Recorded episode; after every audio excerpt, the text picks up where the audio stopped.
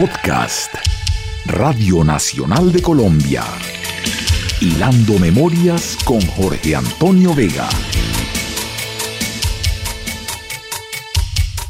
La radio ha estado presente en la vida deportiva de nuestro país en una forma clara y precisa. Mire usted, en 1938 se celebraba en Bogotá el cuarto centenario y uno de los eventos especiales era los primeros Juegos Bolivarianos. Entonces se formó un equipo de futbolistas en Colombia, entre los cuales me acuerdo mucho de Tomás Emilio Mier, Anteno Rodríguez, Pacho Carvajal, Manuel Pardo, José Escorcia, y trajeron un director argentino que se llamó Fernando Paternoster. Esto en 1938. Y un joven costarricense que estaba recién llegado por estas tierras, Carlos Arturo Rueda Marino Klinger, Marino Klinger saca un defensa, sale Yachín, dispara, ¡Gol! ¡Gol! De Colombia, Marino Klinger se, se empeñó en transmitir los partidos de fútbol de ese torneo. Y lo hizo de una forma clara, precisa y como siempre, con una extraordinaria imaginación. Después de, esta, eh, de este evento, siguen torneos con los equipos de diferentes ciudades de Cali, de Barranquilla, pero son torneos, eh, vaya, voy a contar claro, donde los mismos jugadores apostaban dinero para poder sufragar los gastos. Es así como hay una invasión de jugadores que llaman profesionales amarillos, porque aquí no existía el profesionalismo, pero sí llegaron así jugadores que eran subvencionados por los equipos organizados. Había el de municipal. El equipo municipal recibía un auxilio del, del gobierno, del, del municipio, pues. Y ese equipo trajo, por ejemplo, a Timón, trajo a Alfredo Cueso, a Sabransky, en fin, y le llevaba ventaja a otros equipos que no tenían igual capacidad económica para poder importar jugadores.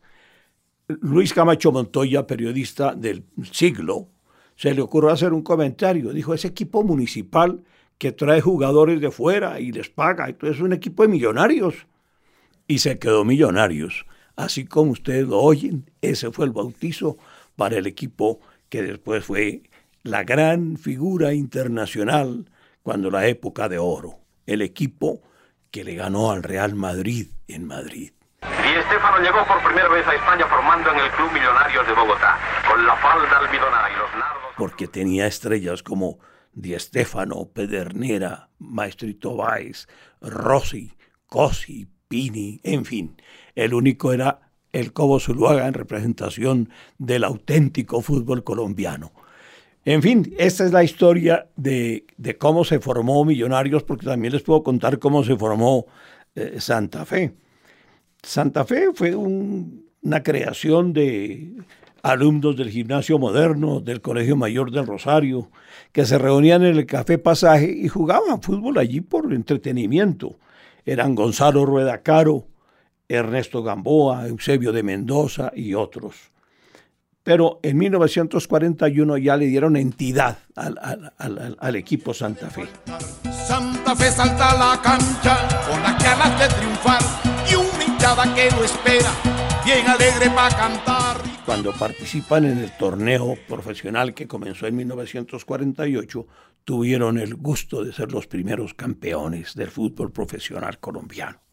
El Santa Fe con el Chonto Gaviria, con el Loco Bernau, el Gallito Contreras, Antonio Julio de la Hoz, Lorenzo Deli, Luis Fiscó, Gabriel Pineda, Lires López, Germán Antón, Canoita Prieto, el Perro Gámez, en fin, una nómina de jugadores bastante, bastante brillante. ¿Qué pasa con la radio? Carlos Arturo Rueda transmite los campeonatos nacionales de fútbol y desde luego va creando una enorme afición. Salen los equipos de Medellín, el de Barranquilla, los de Cali, los de Manizales, los de Pereira, y se constituye en esto en una enorme competencia regional. La gente ama su equipo de su, de su ciudad.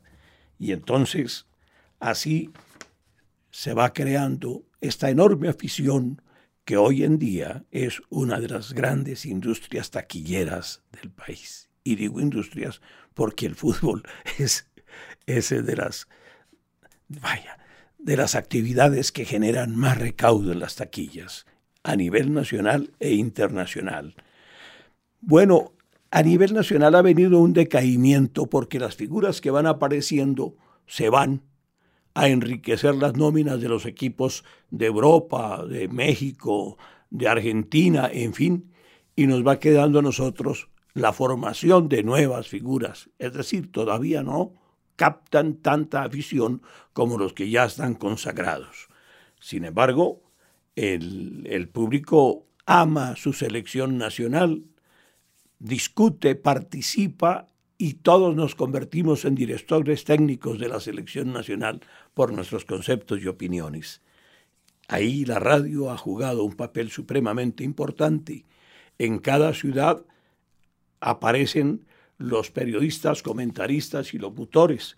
A ver si la memoria no me falla, porque, en fin, me acuerdo en Barranquilla de Juancho Hillera Palacio Después en, Medellín aparece Pastor Londoño, que en el año 51, 52 llega a Bogotá a La Voz de Colombia. Eh, bueno, acuérdense ustedes del gran narrador Edgar Perea. Busca por donde al hueco la pelota para bendito para el balón, va a tirar, tira.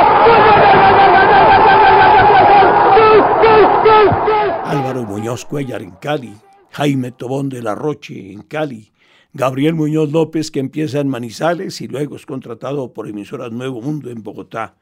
Y así, pero vale la pena recordar quiénes fueron los directores iniciales del fútbol profesional. Alfonso Senior, por ejemplo.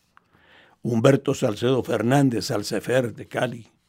Óscar Hoyos Botero, el inolvidable Óscar Hoyos, el hombre cívico de Manizales que no solamente tuvo que ver con el fútbol profesional, sino años más tarde con la organización de la Feria de Manizales, Óscar Hoyos Botero. Había comentaristas de tanta importancia como Eduardo Salamea Borda, que escribía en el periódico El Espectador con el seudónimo de Ulises, y dedicaba los lunes a su comentario del desempeño de Santa Fe. Era santafereño declarado. Bueno, el equipo de Millonarios y el equipo Santa Fe dieron la lección a todos los demás para la importación de jugadores. Fue así como llegaron de Paraguay, de Costa Rica, un equipo completo de Costa Rica que jugó como por la Universidad Nacional. Y en esa Universidad Nacional estuvo también como dirigente algo increíble, un poeta de los mejores poetas de América, León de Grave. Es decir, es que esto vinculó tanta gente tan importante, Dios mío. Bueno, en 1948, 10 clubes comenzaron el torneo el 15 de agosto. Fue un torneo breve, no alcanzó sino unos pocos meses que consagró al Santa Fe. Pero dicen los críticos que tienen más fundamento que yo, que aquello polarizó la eh, fue como una catarsis emocional del pueblo colombiano y el pueblo bogotano, unos con los rojos del Santa Fe, otros con los azules de Millonarios. Acuérdense que era una época de convulsión política, liberales y conservadores. Había pasado el Bogotazo el 9 de abril del 48 y había una un choque político que el fútbol apaciguó o ayudó a calmar los ánimos. Esa es una historia que cuenta cómo la radio y el deporte y todo han tenido una influencia enorme en la vida de nuestro país. Podcast Radio Nacional de Colombia. Ilvanando Recuerdos con Jorge Antonio Vega.